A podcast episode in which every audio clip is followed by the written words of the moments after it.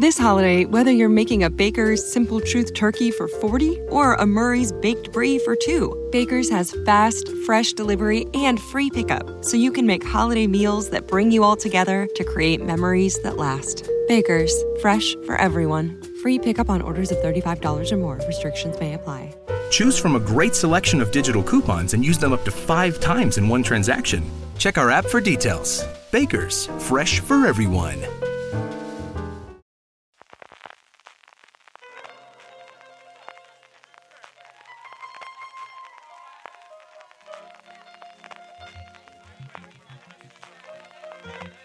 Estás escuchando Fuera de Series con CJ Navas. El pasado viernes 16, Francis Arrabal tuvo la oportunidad de presentar en Cigarreras, en Alicante, la nueva serie de Berto Robeno para Movistar Plus. Mira lo que has hecho y unos minutitos antes de esa eh, tertulia, de ese coloquio, de esa presentación, que por cierto tendremos en breve en nuestro canal de YouTube, youtube.com barra fuera de series, pudo pasar unos 20 minutitos hablando tanto con Berto como con Carlos Terón, el director de la serie. Os dejo con la entrevista completa que le pudo hacer. Espero que la disfrutéis. Hasta luego. Hola Berto Romero, hola Carlos Terón.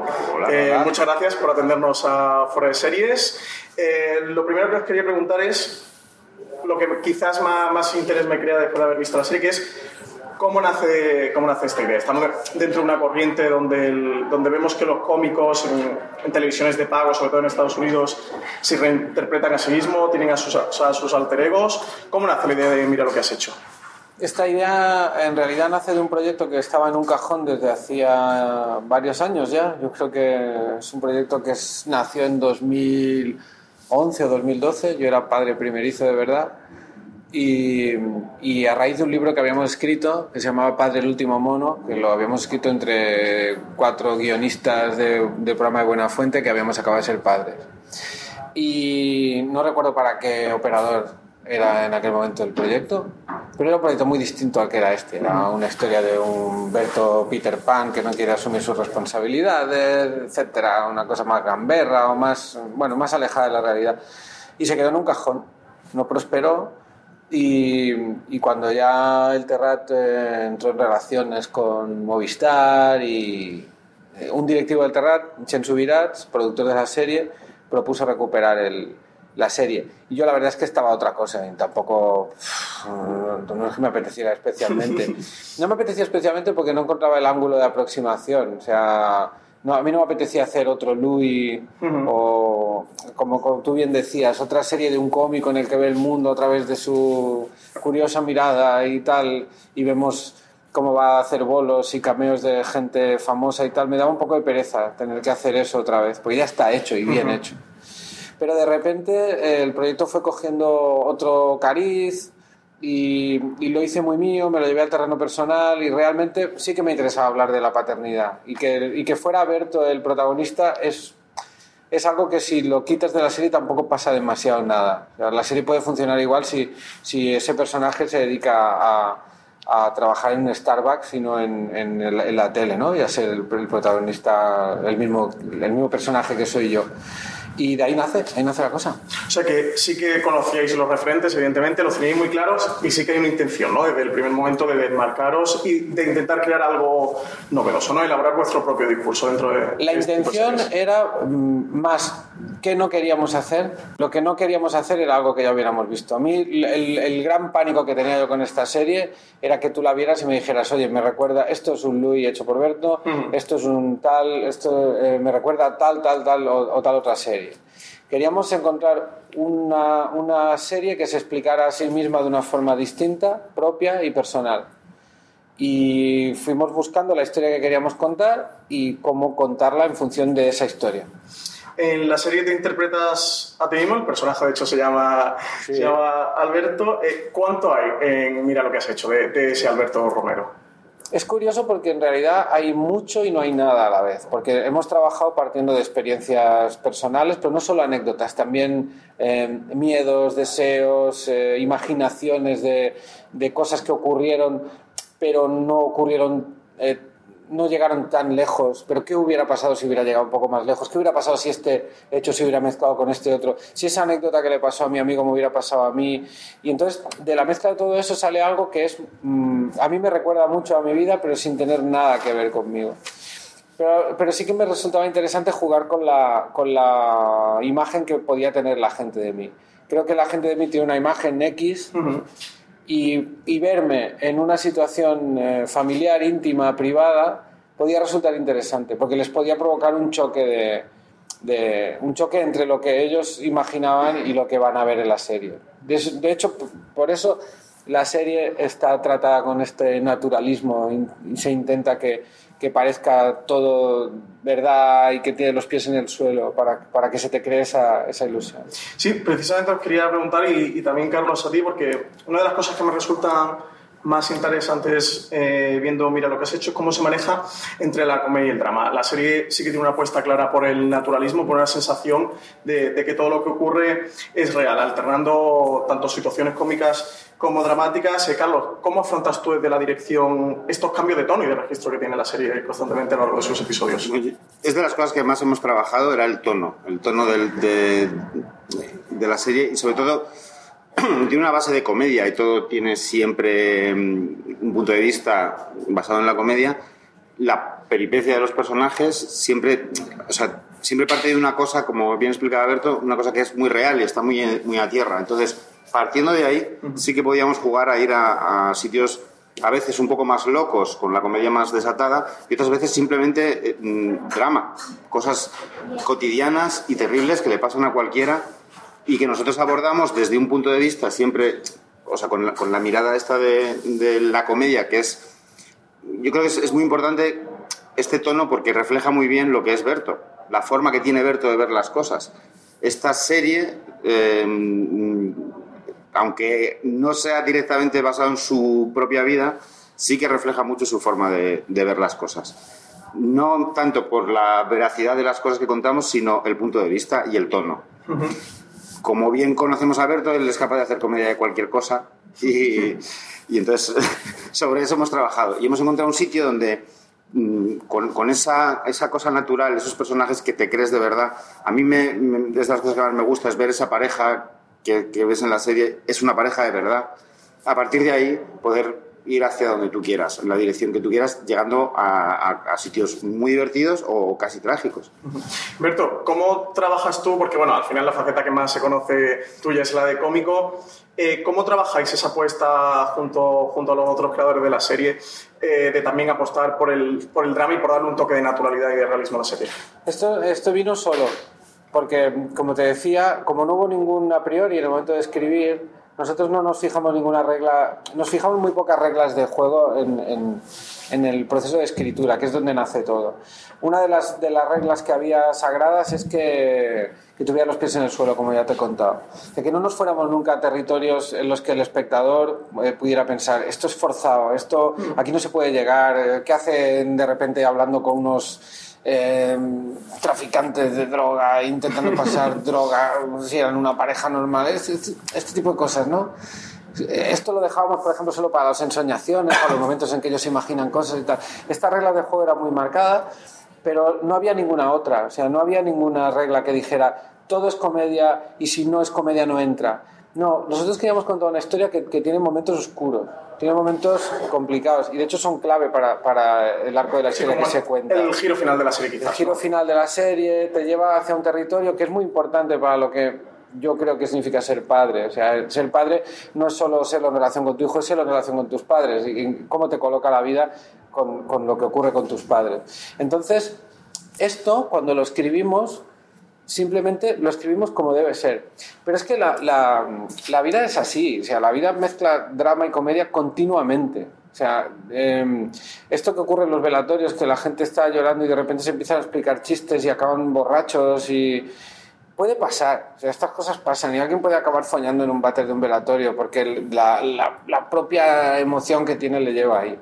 Entonces, cuando, cuando lo escribimos surgió así y no nos lo planteamos, luego había que rodarlo y por suerte Carlos lo entendió, lo, lo puso en escena eh, como debía ser y entonces yo pues simplemente pues lo interpreté como él me pidió que lo hiciera, que coincidía con lo que había escrito. Entonces es uno de esos casos afortunados en que todo el mundo, como todo el mundo tiene claro el tono, todo se ajusta al, al, tono. Pero como bien dice, yo creo que la palabra que más hemos repetido en esta serie, en todo el proceso de creación de la serie, es tono.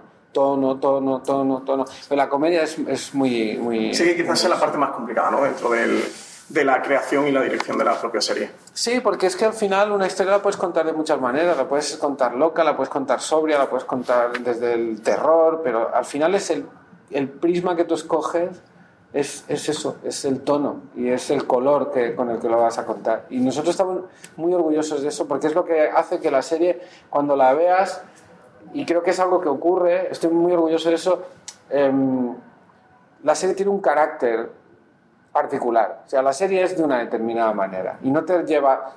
En momentos te puede llevar a otra. Esto me recuerda a aquello, o esto he visto algo parecido en otra serie pero esta serie tiene un carácter muy particular y es porque tiene un tono muy particular. Sí que os, preocupaba crear una entidad propia, ¿no? una esencia de mira lo que has hecho. Sí, sí, de hecho, o sea, sí, eh, una de las cosas que hablábamos, pues hablando de Louis y tal, la, la propia mm, narrativa visual nos hemos alejado de eso. Hemos querido hacer lo This holiday, whether you're making a Baker's Simple Truth turkey for 40 or a Murray's Baked Brie for 2, Baker's has fast, fresh delivery and free pickup, so you can make holiday meals that bring you all together to create memories that last. Baker's, fresh for everyone. Free pickup on orders of $35 or more. Restrictions may apply. Choose from a great selection of digital coupons and use them up to five times in one transaction. Check our app for details. Baker's, fresh for everyone.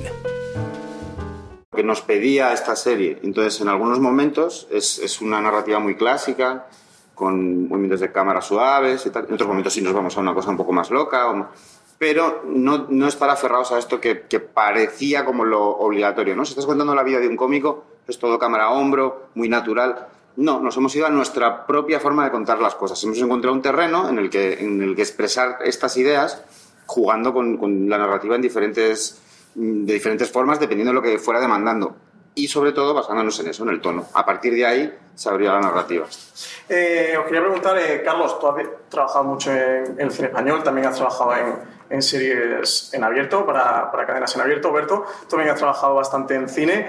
Os quería preguntar, eh, ¿habéis notado diferencia a la hora de trabajar en Movistar, que ya es televisión de pago, que ha apostado por unos planes de, para ficción propia a, futuro. ¿Habéis notado diferencias creativas de sistema de producción, de sistema de trabajo diferentes a lo que estabais acostumbrado hasta ahora o que hayan, o hayan llegado a sorprender? Pues sí, sí, es, la verdad que sí. mira, para empezar, mira, para empezar una cosa que es, que es maravillosa es la duración. O sea, tenemos una serie que son seis capítulos de alrededor de 20 minutos, pero, pero no, ni siquiera es, este dura 25, o sea, tienen que durar 25 todos, no cada capítulo dura lo que tiene que durar. Como no tiene que entrar en una parrilla, no tiene que competir con otra cosa que va a estar contraprogramando en el mismo momento, hemos podido hacer la duración natural de cada capítulo. Yo vengo acostumbrado de hacer series, hacer comedia, por ejemplo, en 70 minutos. Eso es muy difícil, muy duro. O sea, 70 minutos de comedia es muy difícil, semanal, que dice cada semana. Entonces, eh, este cambio, solo eso ya es una revolución para cualquiera que se haya enfrentado al otro tipo de, producción, hacerlo de esta otra manera, teniendo, además, rodando todo a, eh, la vez, o sea, teniendo toda la serie rodada antes de, presentarla, no estar pendiente de que es que a la gente le gusta este personaje, es que no sé, estos cambios que vienen, todo ese sistema es muy diferente. Y, para el trabajo diario de cada uno, el día a día del rodaje, es maravilloso, o sea, es una forma para mí muchísimo mejor. Eh, Berto, cuando escribisteis la serie, vosotros erais conscientes de que ya iban a ser seis episodios, de una duración de unos 20 minutos, y trabajasteis ya en base a eso, ¿no? Sí, em, sí, y la respuesta está relacionada con, con, la pregunta anterior. Cuando, cuando a mí me plantean hacer la serie, por primera vez en mi vida alguien me dice, haz la serie que quieras. Ya esto ya me pensé. es un boom, ¿no? Sí, sí, porque al principio me hizo pensar, es que no sé lo que quiero. Eh, no sé ni siquiera hacer una serie. Búscalo, búscate, encuéntralo, lo que quieras contar, etcétera, etcétera. Em, no solo eso, sino que em, cuando planteé algo me dijeron, creemos que puedes plantear algo más maduro, más más interesante, cojones, yo ya no sabía, ya empecé a tener síndrome de Estocolmo, ¿no? Demonios, yo estoy acostumbrado a que me digan que por aquí no y tal. Mal, mal. Mal, o que lo entienda esa señora, ¿sabes? Que siempre se habla de una La señora de Cuenca, supuesta ¿no? señora de Cuenca, según la zona es de, de un sitio o de otro, pero aquí la señora de Cuenca no apareció en ninguna conversación. Y entonces cuando la escribimos, en relación a lo que decías ahora en, en esta pregunta, no hubo tampoco ninguna, ninguna norma impuesta de los capítulos tienen que durar tanto. De hecho, yo escribí los capítulos pensando que iban a durar media hora y luego duraron 25 o incluso alguno menos. Pero no pasó nada. Es bueno, pues te han salido de menos, de menos. A lo mejor es que no. Es lo, lo bonito de, de trabajar en este proyecto, con, tal como lo ha hecho Movistar en esta ocasión, es que, mm, que se ha ido a buscar la serie. Y, no, no hemos ido a hacer en- encajar lo que quisiéramos hacer en un modelo de serie que ellos quisieran. Tenían claro lo que querían. Querían que fuera una comedia, querían que fuera una comedia de Berto Romero y querían llevarlo a lo máximo que ellos pensaban que yo podía darles. Eso era la única petición. Eh, el, tú en la vida real, Alberto, tienes tres hijos. La vida real. es que esto, esto es muy interesante. Ah, Ahora ya vive el desdoblamiento de personalidad absoluto con todo el teneo de la serie. Eh, pero en la serie habéis tenido vuestro primer hijo, a Lucas, vais a ir a un hijo por temporada e irá llegando cada nuevo hijo en, en los Bueno, siguientes. yo soy la persona a la que menos le gusta el fútbol de, de- de la zona euro. Pero voy a citar a Cholo Simeone y vamos a ir partido a partido. Y, y no, no sé qué, qué- qué puede pasar. Yo sé cuál es mi historia. Mi historia es que yo tuve un hijo y luego tuve mellizos, el siguiente embarazo. Y, y hay una historia que yo, ya lo sabe Carlos y lo sabe Movistar, que a mí esta historia me da para explicar alguna cosa más. Pero de momento esto es lo, esto es lo que tenemos. Serie por hijo tampoco, porque ya has visto que la serie no, no... Habla de los hijos de una forma muy indirecta. O sea, los hijos están, pero no se les ve... mm, Siempre están haciendo ruido fuera de plano, se les ve media cabeza. Nosotros nos centramos en lo que le pasa a los adultos. A mí me interesa mucho lo que le pasa a los adultos. No, no, no, no hacemos una, una serie sobre hijos, sino sobre adultos que tienen hijos. Sí, era una forma de preguntaros si estáis preparando la segunda temporada ya sobre la serie. No, no- Siempre, siempre tiene uno en la cabeza más historias que contar, pero de momento, en este momento, estamos con, con la presentación de la primera y bastante... Es que todavía no la hemos enseñado. O sea, Sí, sí, hoy va a ser de los primeros Es una situación muy extraña, porque nosotros la hemos- llevamos con este proyecto ya, yo llevaré ya para dos años, pero es que no, la- no la ha visto nadie aún. A veces vamos tan rápido que todavía no hemos visto la primera y ya estamos pensando, ¿y qué tal la segunda? Joder. Los periodistas. Igual se queman todos los, Bueno, en todo los caso- decodificadores de Movistar mañana por una tormenta solar. En todo caso, solo puedo avanzar que el, el final de la primera temporada no muere Berto, con lo cual hay, hay- hay- hay posibilidades. Hay No, posibilidades. no, es un final que, que además eh, queda abierto. En cuanto a los públicos, mentábamos ante lo de la señora de Cuenca, creo que la serie, por, por el carácter de, de hablar sobre la paternidad de una pareja joven en una ciudad urbana como es Barcelona, que además tiene representación de, todas las generaciones, que, está ese Alberto con sus padres, con ese hijo y con esa pareja que acaba de nacer. ¿Creéis que es una serie que tiene acomodo y que, todo el mundo puede encontrar su, propio, su propia serie o tener su propio público? Sí, yo, yo estoy convencido. O sea, a ver, hay un grupo de gente más afín a, a la edad de los personajes o lo que sea, pero, pero en general, es lo, que- lo que decía antes Berto, estamos hablando de, de una pareja, de los adultos.